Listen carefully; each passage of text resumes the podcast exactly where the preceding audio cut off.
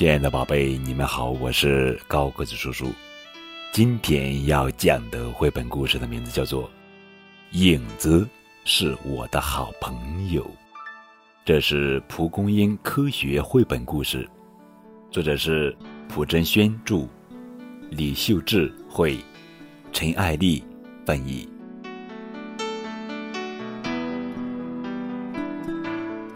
躲猫猫，躲猫猫，数到三不能跑。一、二、三，哈哈，看见影子了，你根本躲不了的。不管去哪里，我的影子总是跟着我。当然，不只是我有影子，哥哥、足球、椅子，大家都有自己的影子。无论何时何地，影子都紧紧地跟在我们身后。难道就没有办法把影子甩掉吗？不过，即使甩不掉影子，也有办法让它消失一会儿呢。比如，躲在更大的影子里，因为光被遮住了，影子就会暂时消失。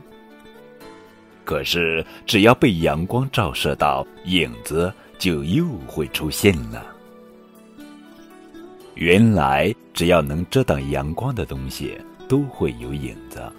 光能透过玻璃之类透明的物体，但是无法透过人体或相框之类不透明的物体。光不会拐弯，只会直来直去，所以。只要有不透明的物体遮挡了它，光就过不去了，于是影子就出现了。我的影子就是自己的身体遮挡了光而产生的。影子总是出现在人或物体背光的一侧，太阳公公在这一侧，影子就在那一侧。太阳公公缓缓挪，影子。也会跟着移动。还有光源照射的位置不同，影子的形状和长度也不一样。它能变成又圆又扁的，也能变成又细又长的。影子没有颜色，也没有表情，可是只要认真的观察影子，我们就可以知道酋长、小猫咪和蛇。它们分别在哪里？当然，有时候我们也会上影子的当哦。嘿嘿嘿嘿。这次影子又在耍什么花招呢？嘿嘿嘿！小猫咪的影子变得巨大无比，而我的影子还是那么小。原来是小猫咪靠近光源，而我远离光源的缘故。